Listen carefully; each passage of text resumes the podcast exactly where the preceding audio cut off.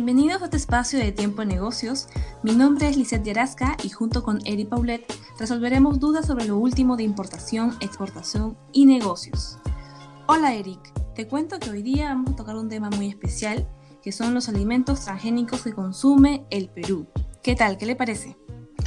Excelente, Lice. definitivamente ese es un tema bastante potente. Eh, eh, debemos, quizás, este, por ahí vamos a poder aclarar muchas cosas de lo que se debe entender sobre un transgénico y, ha tenido diferentes eh, periodos eh, eh, donde han habido discusiones que no, no, no, no, no han terminado todavía, siguen, siguen vigentes. Así que definitivamente va a ser un tema muy interesante, Lisette.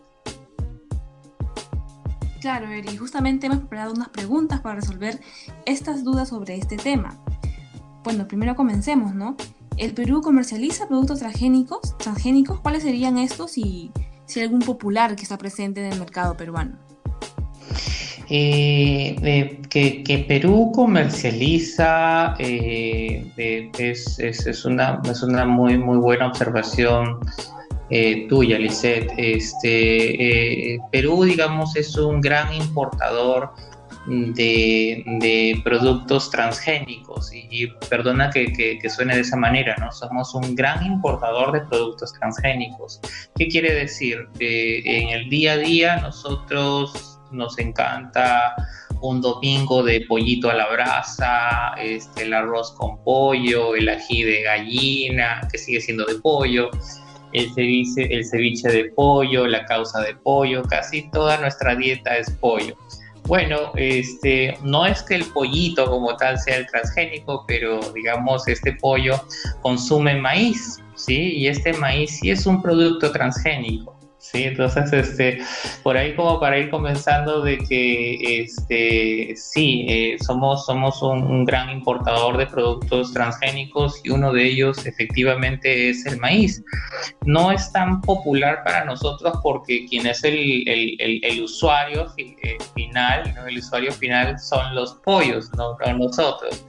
Este, pero sí, sí es uno de los productos que más importamos ah, del mercado internacional. Qué curioso que mencionas sobre los pollos que son finalmente que consumen, ¿no? Este, este producto. ¿Y hay algún otro producto donde que sea transgénico que finalmente sean los peruanos los consumidores finales? Eh, todo, todo viene en base a la cadena productiva. Digamos, este, no es que seamos consumidores directos necesariamente de, los productos transgénicos. Ha, habido oferta que efectivamente ha llegado directamente hacia el consumidor final, de consumo humano directo, pero normalmente los productos que, que, se mencionan como transgénicos son, son la soya, el trigo, el aceite de canola, el algodón. Entonces, digamos, sí los conocemos, pero no les tomamos tanta, tanta preocupación o tanta importancia porque, digamos, como proceso productivo, están más concentrados hacia, hacia un usuario final, que puede ser este, eh, eh, los pollos en este caso, como puede ser el, ganado vacuno, este, eh, la alimentación balanceada, entre otros, otros sectores que también aparecen en ese mercado. Eh, pero usted menciona también que hubo una oferta, ¿no? Al consumidor final. ¿Por qué no se dio finalmente o por qué aún está este consumo directo de productos transgénicos como tal? Sí, sí, sí se, sí se dio, eh, digamos, la, Asociación de Consumidores en el Perú este, dio unas alertas muy interesantes y una, y una de ellas era, era la soya. la soya de alguna manera eh, llegó a los supermercados, este, eh, la, avena también llegó a los supermercados y obviamente eran de origen transgénico, es decir, este, de, grandes empresas comercializadoras que simplemente pues trabajan un tipo de oferta específica, sí, ahora vamos a hablar un poquito más sobre los transgénicos, pero sí, sí llegó, digamos, tú, tú ibas a los anaqueles de que quiero consumir un poco de avena o quiero quizás este, consumir por ahí este, la, la leche de soya, pues sorpréndete que efectivamente estabas a punto de consumir un producto transgénico. ¿por qué? O bueno, nosotros sabemos que hay opiniones alrededor justamente de estos alimentos transgénicos y que finalmente usted nos menciona que ha estado presente en el mercado. ¿Cuáles serían estas opiniones a favor y en contra? ¿no? Se menciona mucho el tema de la salud, si es dañino o no. Interrumpimos brevemente este episodio para recordarles que la mejor manera de apoyarnos es siguiéndonos en Spotify y Facebook como Tiempo de Negocios. De igual manera, pueden comunicarse con nosotros para sugerir temas y también dejando sus opiniones. Muchas gracias. Sí, eh, digamos, a, veces deberíamos entender un poco lo, que es un producto transgénico eh, y, también debemos entender exactamente todos los procesos por los cuales han pasado los, los productos que actualmente consumimos, digamos, haciendo un poquito de historia de si tú, tú piensas que estás consumiendo la, la, sandía que apareció en el, en el origen en el origen de la vida en el mundo, pues no, esa no es la sandía que estás consumiendo. Lo mismo sucede con el plátano, lo mismo sucede con, diferentes productos que finalmente hoy en día sí disfrutas, ¿correcto? Este, saboreas pues, sus tamaños, sus sabores y, y colores, pero todos estos han sufrido, digamos, cambios genéticos, obviamente de la mano de mucha tecnología y de muchos científicos que finalmente estuvieron involucrados. Entonces, digamos, eso es lo que ha sucedido. Este, y se debe entender que los productos transgénicos efectivamente tienen mucho de, manejo genético.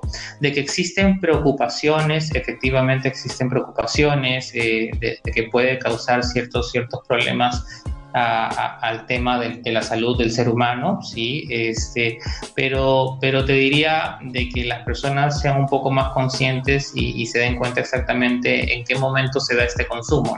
Normalmente los consumos no han llegado de manera tan directa este, para el mercado peruano, lo, lo estoy mencionando. Sí, sí llega a mercados internacionales, el consumo en realidad no hace mucha diferencia entre transgénico o no transgénico, salen los reglamentos, las leyes, se le pone la etiqueta y las personas igual son libres de, querer consumir un producto transgénico o no. Y en ese sentido, digamos como para ponerlo en corto, un transgénico pues es un producto que genéticamente ha tenido ciertas modificaciones para que finalmente sea resistente y para que finalmente pueda ser este, manejado este, a gran escala. Y, y, ahí quizás el tema a favor, ¿no? Este, eh, los productos transgénicos son concebidos para poder trabajar la, la, oferta de este producto a nivel escala y obviamente llegar a la base de la pirámide, que, que en este caso pues es una, una brecha social muy natural que tenemos muchos países. ¿Sí? Otro tema a favor es que cuando tú haces modificaciones genéticas, este, este, genéticamente la, la, planta, el plantín, este, la semilla ya viene fortalecida para que efectivamente pues no, no, no tenga ningún tipo de enfermedad cuando ya, ya, ya, ya esté en, en, términos de producción. Y lo otro es que este, cuando haces una modificación genética, pues aumenta, se aumenta bastante la productividad. Entonces, imagínate eh, estar pensando en, mira, yo tengo tantas hectáreas, ya, ya terminé de eh, ya terminé de cosechar y necesito más tierras, este, tierra más joven, este, fertilizar nuevamente. Ese sería un proceso muy duro que normalmente se hacen con productos no transgénicos.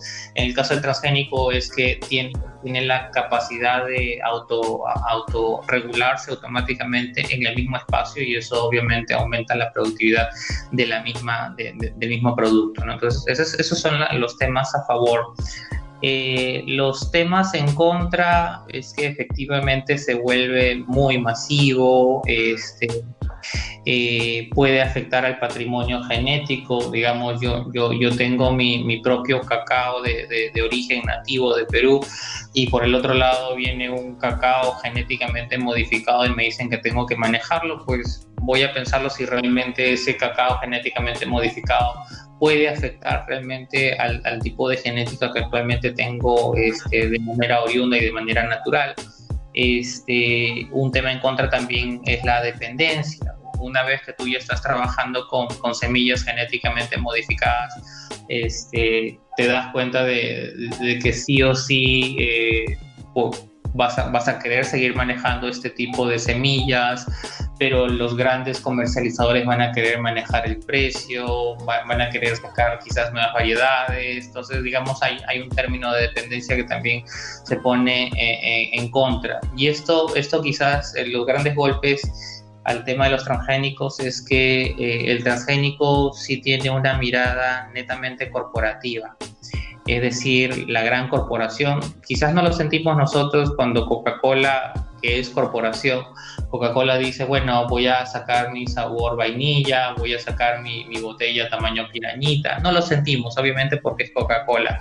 Pero en términos corporativos, cuando, cuando aparece una, una empresa que maneja la semilla, sí se siente, porque digamos las personas viven de, de eso, ¿no? Digamos, nosotros consumimos la Coca-Cola y no nos sentimos si hay algún cambio real o no.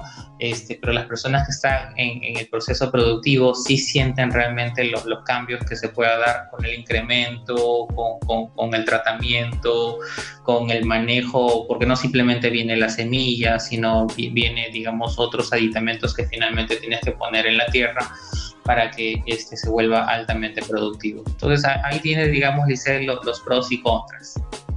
Claro, tenemos esos dos lados, esas dos caras de la moneda.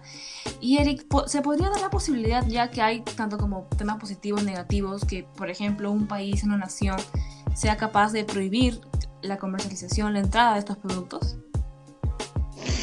Bueno, en, términos reales, Perú es uno de los países que, le, encanta de alguna manera legislativamente poner ciertas, ciertos parámetros. ¿sí? Este, nosotros hemos puesto, digamos, una línea de tiempo de 10 años a la, prohibición de ciertos productos que hemos calificado como transgénicos. Otros países también lo, hacen, pero no, no, lo hacen de manera tan estricta como lo hacemos nosotros.